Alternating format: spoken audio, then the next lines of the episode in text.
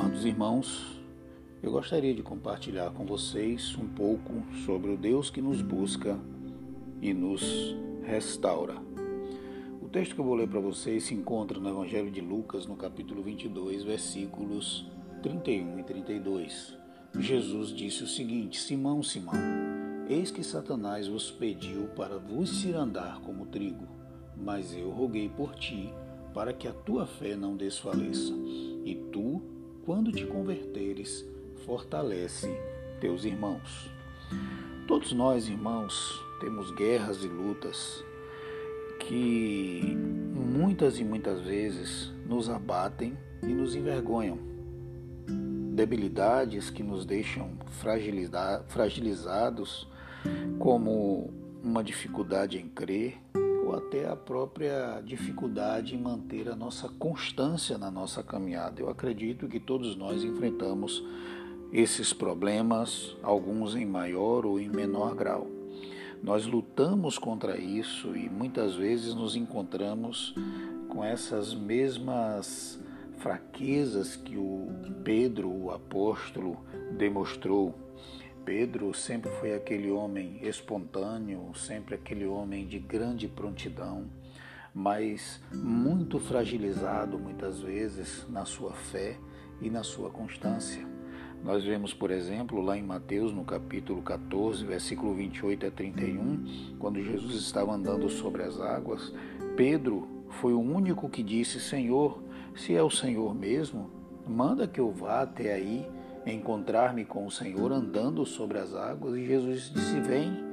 E ele foi e começou a andar sobre as águas, mas ao observar aquela os ventos fortes, as ondas batendo, ele duvidou, foi tomado por uma incredulidade e precisou que Jesus o socorresse. Nós precisamos entender que Pedro tinha grande desejo de ter experiências profundas com Cristo, de poder conhecê-lo e experimentá-lo profundamente, como muitos de nós desejamos isso no nosso coração. Mas ao mesmo tempo, nós vemos esse homem tão desejoso de experiências com Cristo e ao mesmo tempo vacilante né? sendo atacado muitas vezes pela incredulidade, pela inconstância. Né?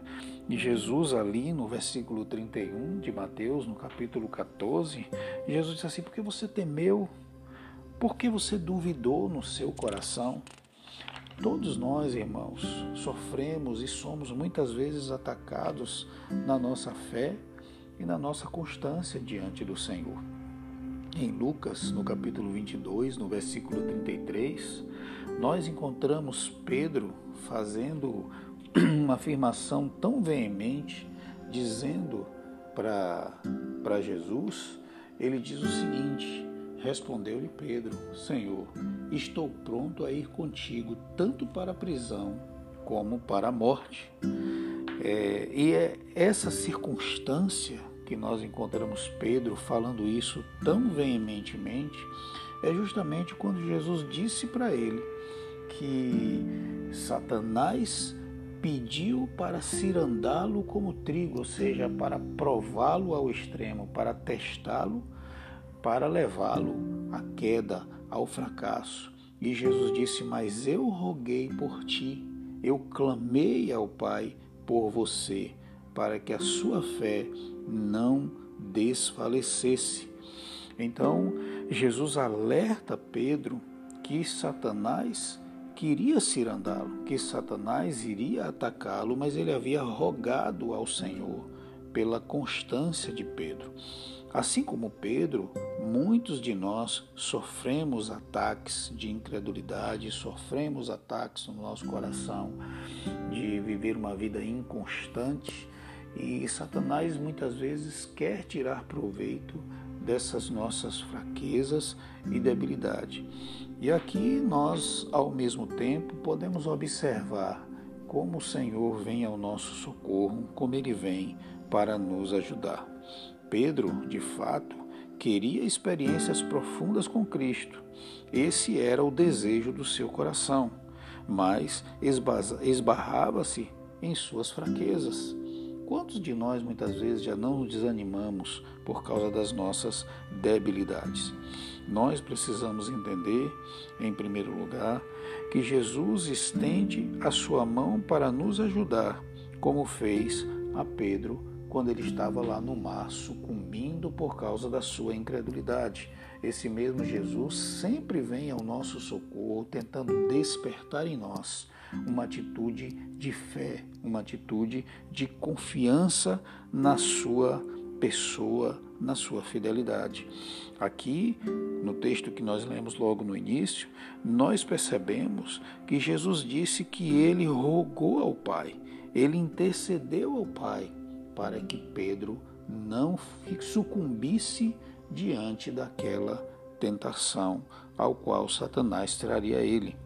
A Bíblia diz que Jesus intercede ao Pai por nós, porque ele não deseja que sejamos destruídos.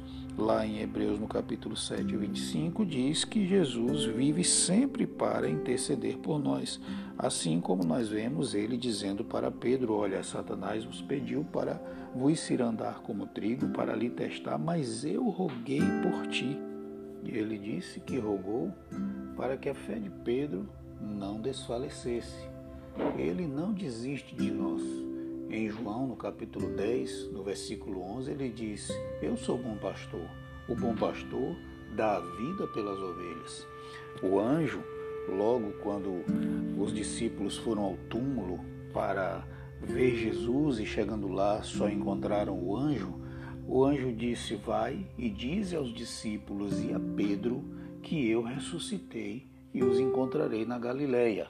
Claramente nós vemos ali uma preocupação da parte do Senhor com o estado emocional e espiritual de Pedro. Ele diz assim: diz aos discípulos e a Pedro.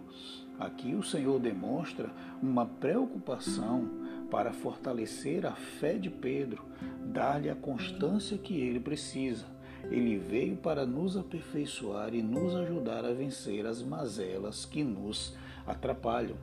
E por fim, nós precisamos entender que Jesus preparou Pedro para o arrependimento, porque lá em Lucas 22, que foi o texto que nós lemos no início, no versículo 32, ele diz assim: Tu, quando te converteres, fortalece os teus irmãos. Nós precisamos entender que o Senhor antecipa para nós a sua graça, para que nós tenhamos um verdadeiro arrependimento.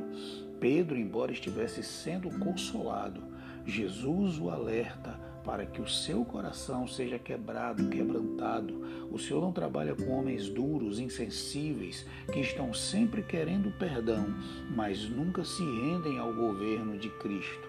A graça nos foi oferecida antecipadamente mas ao mesmo tempo em que ela nos salva, ela deseja que sejamos totalmente santificados por Ele.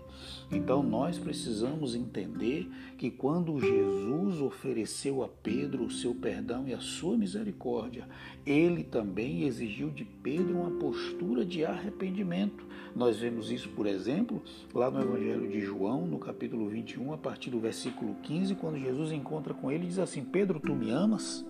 Mais do que a estes? Então, apacente as minhas ovelhas. Esse é um chamado agora a um verdadeiro arrependimento.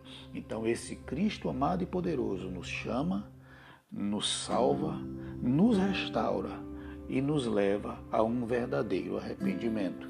Que Deus abençoe a sua vida grandemente para que você possa ser para Ele um instrumento poderoso nas mãos dele para a sua glória e para o seu louvor.